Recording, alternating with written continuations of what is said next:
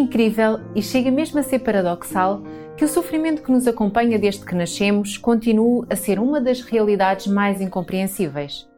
Para a ciência, a dor continua a ser um enigma. Diz-nos Alfred Musset: ninguém se conhece a si mesmo até que passe pelo sofrimento. Retomamos a conversa para mais um programa de uma série de que tem por base o livro Enfrentar a Dor de Roberto Badenas e que passa aqui no Hope Channel Portugal e também no Rádio Clube de Sintra. Na semana passada falamos da importância e da necessidade de estarmos atentos aos vários sinais de alerta. Para hoje, o desafio que tentaremos alcançar está relacionado com a grande dificuldade que existe em aceitarmos a dor. Para isso, nada melhor do que abrir mais uma vez este espaço de conversa com a minha convidada, Dulce Neto. Olá, Dulce. Obrigada por mais uma vez teres aceito o convite por estares cá connosco para juntas conseguirmos discutir e apresentar este tema de tão difícil uh, aceitação. Entender a dor. É muito difícil entendermos a dor. A dor é assim tão útil? Sim, a dor pode ser útil. Hum, se pensares bem, a maior parte das vezes nós vamos ao médico porque nos dói alguma coisa, não é? E boa parte do, do, nosso sofrimento vem de fora para, para, para dentro, é-nos causada por fora. São as pancadas, são as feridas, são as infecções. Por isso, nesse sentido, a dor pode ser útil porque temos uma série de terminações nervosas que enviam uh, sensações incómodas como sinais de alarme. Vimos isso num destes programas, não é? Uma picada, uma queimadura que evitam um mal, que evitam um mal maior. E neste sentido, nós podemos falar da dor positiva, da dor como uma função uh, protetora, evitando um mal, um mal maior. Daí que hum, Paul Brain, por exemplo, aconselha, antes de mais nada, dê atenção à sua dor. Se lhe dói alguma coisa é porque o seu corpo está a avisar de que alguma coisa uh, não está bem. Por isso teríamos esse lado da dor que nos é causada e que pode ser um aviso, um aviso para impedir eh, outras situações. Depois temos outro tipo de, de dor, de, de, causa da dor, eh, que são as causas funcionais. Eh, a fome, a sede, o cansaço depois de muito trabalho, as dores musculares de, de um atleta depois dele se exercitar. E estas formas de sofrimento nós entendemos e, como entendemos, suportamos-las com alguma uh, facilidade. Ou porque as entendemos, ou porque há um objetivo nelas, não é? A mulher que, que tem um bebê, a mulher que dá à luz e que sofre no parto, mas que entende o porquê daquela, de, daquela dor. Por isso estamos quase como se estivéssemos disponíveis, dispostos a aceitar aquela dor, porque ela nos trará uh, algum benefício ou porque ela vai ser eh, superada rapidamente, não é? Depois, a estas formas de sofrimento, nós ainda lhes poderemos juntar uma série de outras que são completamente evitáveis, que resultam do nosso comportamento, que são fruto do mau uso que nós damos à nossa própria uh, liberdade. Uma vez que nós temos o poder de escolher por nós mesmos, enfrentamos inevitavelmente as consequências. Por isso, a nossa infelicidade aí não é só uma questão técnica, não é um problema técnico, é talvez e sobretudo o resultado de irmos por caminhos errados. Mas quando essa dor uh, advém do nosso comportamento, ela é evitável? Conseguimos preveni-la? Sim, seriam dores uh, evitáveis, não é? Cabe a cada um de nós uma certa prevenção uh, da dor. Nós poderíamos evitar comportamentos que nos expõem ou expõem outros a sofrer desnecessariamente. Por exemplo, um estilo de vida, não é? Um estilo de vida pouco saudável acarreta imensos problemas. Se eu fumo, posso vir a ter eh, graves problemas nos pulmões ou mesmo câncer de pulmão, não é? Se eu sou dependente de drogas ou do álcool, todos conhecemos os problemas que isso podem vir a trazer. A irresponsabilidade no, no campo de sexual pode trazer feridas afetivas, uh, gravidezes indesejadas, uh, doenças fatais, enfim, uma série de comportamentos que nós podemos ter que poderíamos evitar e com isso evitaríamos sofrimento próprio e, so, e sofrimento dos outros, não é? Às vezes nós dizemos uh, eu tenho o direito a não sofrer e Roberto Badenas uh, salienta este aspecto muito interessante que é nós deveríamos ter a noção de que não temos o direito de causar dor ou de causar sofrimento, sofrimento alheio e isso era muito interessante e aliarmos àquela máxima dos médicos que era evitar a dor por todos os meios, por todos os meios possíveis. Mas Dulce, mas nem todas uh, as, as dores, nem todos os males uh, são evitáveis ou decorrem dos nossos atos. Nem todas as dores funcionais ou essas dores evitáveis são comparáveis entre si, não é? Uh, algumas não decorrem dos nossos atos, é verdade, mas já lá vamos. Eu acho que era interessante só referir aí que elas não são comparáveis entre si, não é? O facto, o desconforto que a fome me produz, sabendo eu que daqui a duas ou três horas vou comer, não tem nada a ver com a fome que uma criança ou um adulto sentem sabendo que não vão satisfazer essa fome de forma alguma, não é? Passa a ser uma tortura uh, adicional. E aí, nesse sentido, uma boa parte do sofrimento, aquilo que tu estavas a dizer, longe de ser natural ou longe de ser merecido, é uh, um, um, sofrimento injusto, terrivelmente injusto. Por isso, nós podemos dizer que, em alguns casos, nós subsistimos graças à função protetora da dor, mas noutros nós sucumbimos devido às suas consequências destruidoras, não é? E chegados a estes limites e confrontados com estas situações irremediáveis, eh, devemos abandonar a tese do sofrimento, do sofrimento positivo. Mas sim, tu dizias há pouco que nem toda a dor tem um responsável. É?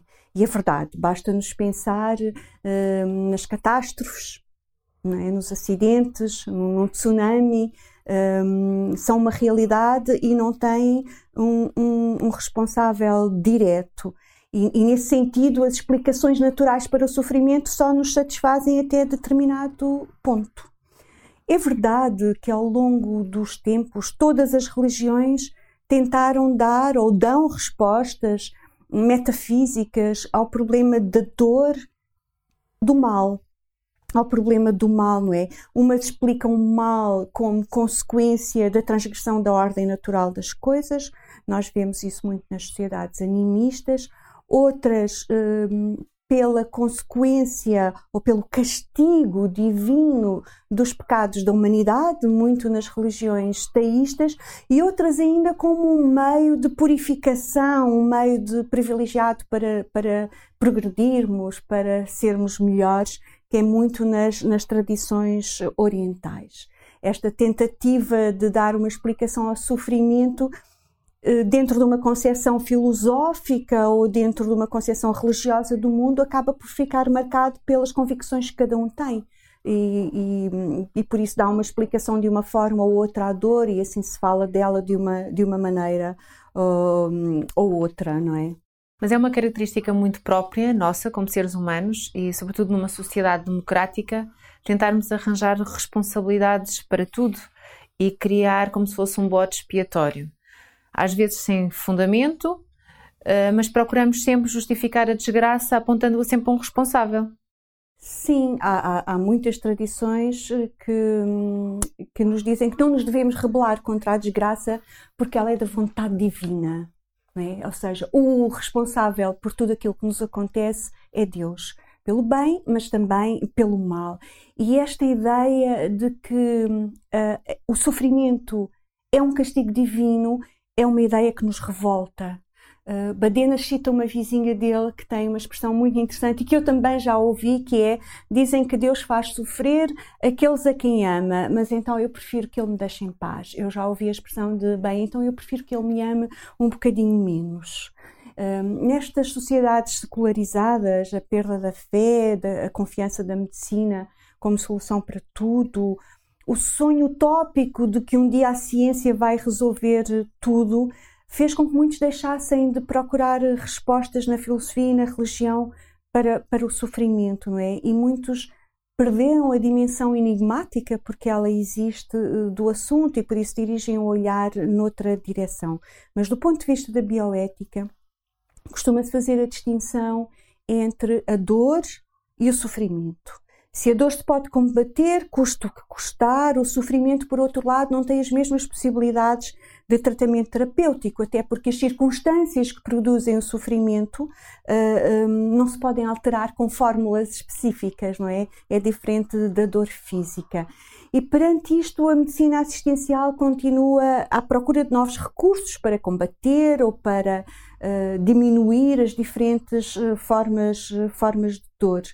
Agora, a dor moral, a ciência começou a descobrir que há um, um número incrível de, de situações em que elas nascem da dor, da dor moral e ao contrário da dor física, o sofrimento eh, não tem a sua origem nem em acidentes, nem em catástrofes naturais. Surge na maior parte das vezes do conflito entre os nossos desejos e a nossa e a nossa realidade, não é? E nós devíamos ter muito bem esta noção de que o sofrimento moral é inevitável uh, num mundo injusto e profundamente humano, o mundo onde nós ainda vivemos, não é? embora haja estudos que hoje em dia apontem que, às vezes, em estados de tristeza profunda e nesse sofrimento profundo, que ao baixar as defesas imunitárias, que surge a dor física.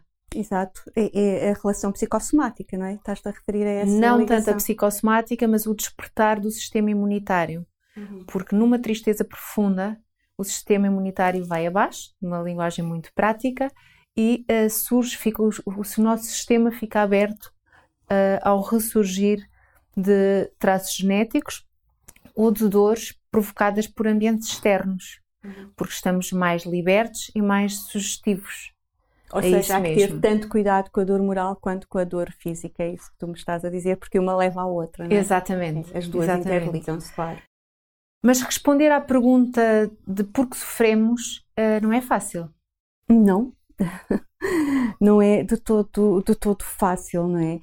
Tá, tá, tu estavas a falar nisso e eu estava-me a lembrar que na dor moral hum, há, há, três situações que os uh, especialistas referem muitas vezes, que é o stress, hum, a solidão e a depressão, como fatores muito determinantes e muito hum, importantes Hum, e eu não gostava de deixar de, de, passar por aí, não é? O stress nós sabemos o que é que é, não é?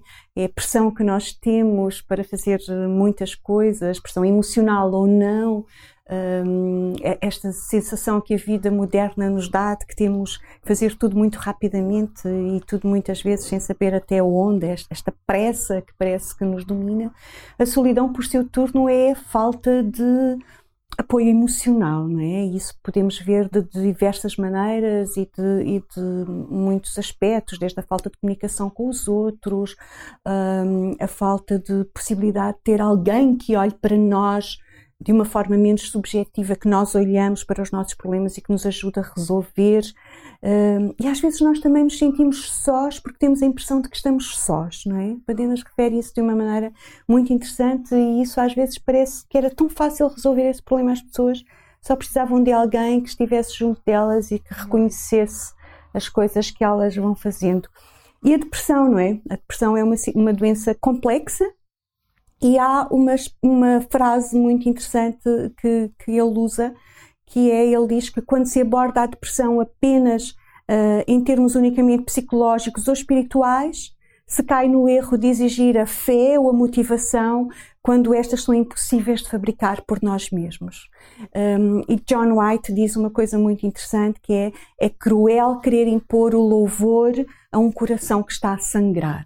Pronto, isto é, achei que isto era muito interessante referir. Mas sim, voltando à tua pergunta, um, as múltiplas causas da dor. Roberto Badenas enuncia algumas. Uh, ele tenta resumir e tenta sintetizar algumas. Ele diz: sofremos em primeiro lugar uh, porque somos humanos. E porque somos humanos, somos vulneráveis, não é? Por isso, um, a nossa realidade física é, é mortal, por isso nós ferimos-nos, ficamos doentes, envelhecemos, morremos, não é? O nosso sofrimento, neste sentido, é natural, faz parte das circunstâncias atuais, pelo menos enquanto nós as conhecemos, nós diríamos, vivemos num mundo onde o mal existe e por isso é natural que, que, que o tenhamos. Depois sofremos porque somos livres, curiosamente, não é? E porque somos livres podemos uh, uh, assumir comportamentos errados, podemos tomar decisões que nos vão magoar a nós, e por isso somos nós que nos fazemos sofrer a nós, mas também aos outros.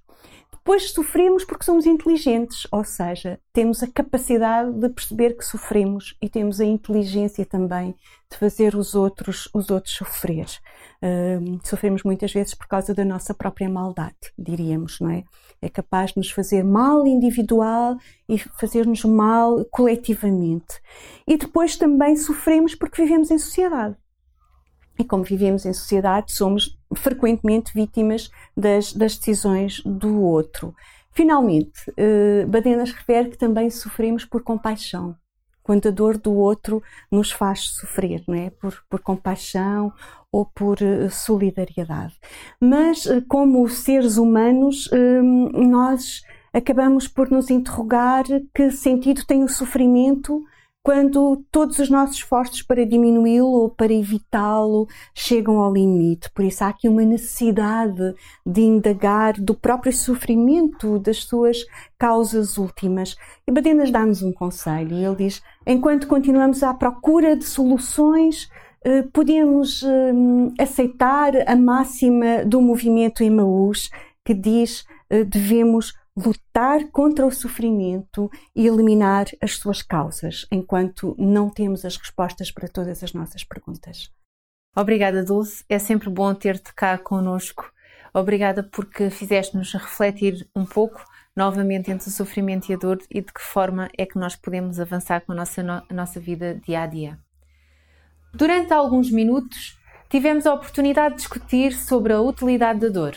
Falamos sobre o sofrimento natural, sobre o sofrimento evitável e destruidor, e ainda sobre a tragédia e o fatalismo. Por outro lado, falamos da resignação e da revolta. Há múltiplas causas de dor. É de nos questionarmos por que é que sofremos. Mas, acima de tudo, a grande máxima deve ser sempre lutar contra o sofrimento e eliminar a causa. Ter a lucidez e a coragem necessárias para lutar ou assumir a dor. Antes de terminarmos, quero ainda lembrar-lhe que pode receber gratuitamente o exemplar deste livro Enfrentar a Dor. Voltamos na próxima semana para mais um programa que terá como tema central o Enigma do Mal. Enfrentar a Dor é um livro sobre como compreender, aceitar e enfrentar o sofrimento na procura da felicidade, da paz e esperança. Peça já o seu livro gratuitamente ligando para o 219 10 6310. Ou então vá à Rádio RCS e preencha o formulário. Enfrentar a Dor. Um livro que é uma voz de auxílio. Peça já o seu livro em radiorcs.pt.